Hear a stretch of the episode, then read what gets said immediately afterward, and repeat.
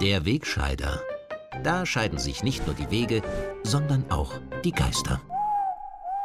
In dieser Woche ist es das letzte Mal, dass sich nicht nur die Wege, sondern auch die Geister scheiden. Also für heuer. Nicht, dass sich da manche jetzt zu früh gefreut haben, gell? Und weil es wegen der bevorstehenden Weihnachtspause eben schon der letzte Kommentar für 2020 ist, möchte ich noch einmal zurückblicken auf dieses wahre Annus Horribilis, wie alte weiße Männer, die noch des Lateinischen kundig sind, dieses Schreckensjahr bezeichnen würden. Bei uns in Österreich hat 2020 mit der Bildung einer türkis-grünen Regierung begonnen. Und angesichts der aktuellen Ereignisse erscheint es fast wie ein Treppenwitz der Geschichte, dass uns im Jänner grüne Abgeordnete via Facebook wissen haben lassen, dass sie nicht zu der im Regierungsprogramm festgeschriebenen Menschenrechtspolitik stünden, weil das nicht ihre Weltanschauung sei. Gut, damals ging es ja noch um eine Menschenrechtspolitik, die die Grundrechte für Einwanderer respektiert. Die Grundrechte für Österreicher sind den Grünen offenbar kein so großes Anliegen, wie sich mehr und mehr herausstellt. Während die Regierung sich in den ersten Wochen des Jahres noch des coolen Themas Klimaerwärmung annimmt, nehmen in Fernsehnachrichten und Zeitungen nach und nach Berichte einer neuen Seuche zu. Statt Greta beherrscht immer öfter das Coronavirus die Schlagzeilen. Bereits als Horrormeldungen und Bilder aus China und dann auch immer öfter aus Italien die Menschen beunruhigen, treten hierzulande erst die Corona-Leugner auf den Plan und versuchen die Bevölkerung zu beruhigen. In Salzburg sagt etwa der Onkologe Professor Richard Kreil in einem Zeitungsinterview über Covid-19 noch am 1. Februar wörtlich, ich sehe nicht, dass in Europa derzeit eine Gefährdung besteht. Und selbst der Bundeskanzler gehört Anfang März noch zu jenen, die man nach heutigen Maßstäben als Corona-Leugner und Verharmloser bezeichnen würde. Es ist äh, absolut falsch, jetzt Hamsterkäufe zu tätigen oder mit äh, Schutzmasken durch die Gegend zu laufen, vor allem wenn es Masken sind, die einen ohnehin nicht schützen. Als ich noch im März zunächst die Regierung für ihr umsichtiges Handeln lobe, bekomme ich dafür böse Zuschriften. Aber dann beginnt sich plötzlich alles zu drehen. Wir werden auf das Tragen von Masken setzen sagt der Kanzler Ende März. Tägliche Horrormeldungen aus Italien, die mit Bildern von Intensivstationen und Lastwegen voller Särge garniert werden, schockieren und ängstigen die Bevölkerung, auch wenn sich später herausstellen sollte, dass es sich teilweise um Fälschungen und Fake News gehandelt hat. Jetzt fährt auch die österreichische Regierung zum ersten Mal das Land komplett herunter und setzt auf Panikmache. Der Kanzler bezeichnet Kritiker als dumm, verteidigt die harten Maßnahmen und sagt, es sei völlig richtig, dass die Regierung so gehandelt habe. Alle Studien belegen, hätten wir diese Schritte nicht gesetzt, dann gäbe es eine massive Ausbreitung in Österreich mit bis hin zu über 100.000 Toten. Wie glaubwürdig und seriös diese Behauptung war, zeigt sich auch am Beispiel von Schweden.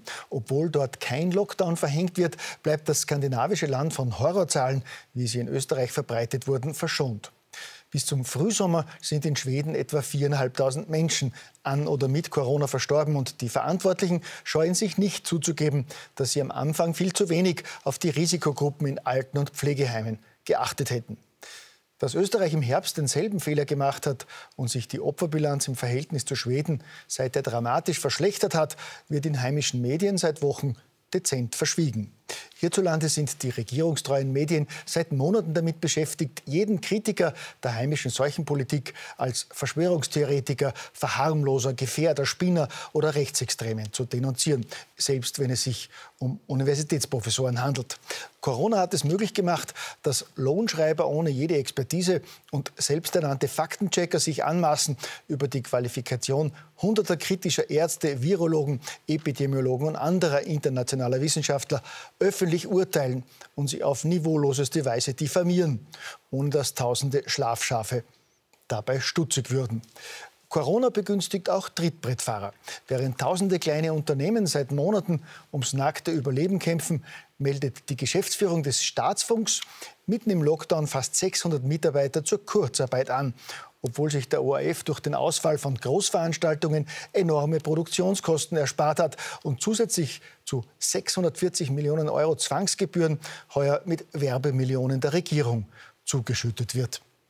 Ein halbes Jahr später wird der ORF-Chef der staunenden Öffentlichkeit stolz berichten, dass er trotz dieser Krise ein ausgeglichenes Budget geschafft hat.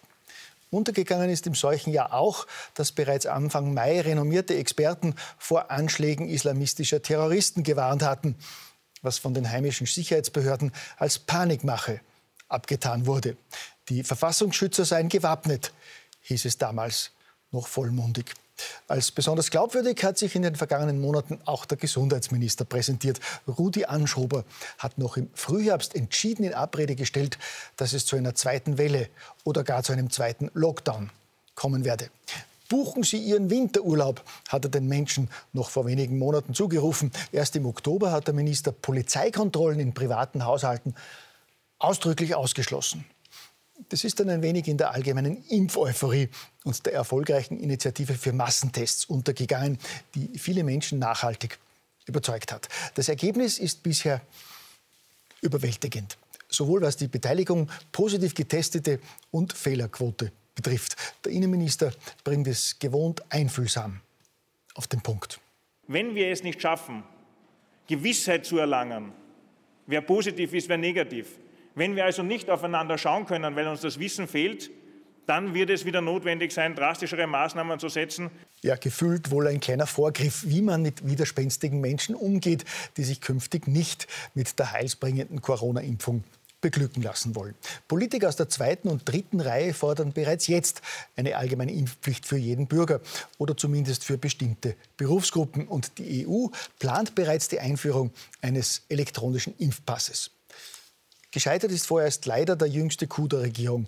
Der Plan, kurzfristig eine Gesetzesänderung durchzupeitschen, wonach die Polizei nun doch auch in privaten Räumlichkeiten kontrollieren darf, hat fürs Erste doch zu viel Staub aufgewirbelt und wurde wieder zurückgezogen. Man wird es ja wohl probieren dürfen. Es geht schließlich nur um elementare Grundrechte. Sie werden sehen, bei einem der nächsten Versuche bringen wir das schon noch durch.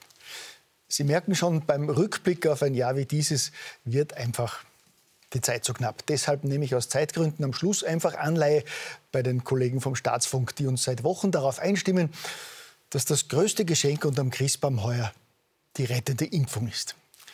Mein Wunsch ans Christkind für heuer ist viel bescheidener. Ich wünsche mir nur, dass vielleicht doch noch mehr Bürger munter werden. In diesem Sinne wünschen wir beide Ihnen ein frohes Fest, und einen guten Rutsch. Und wir freuen uns, wenn wir einander Mitte Jänner wieder hier treffen. Gell?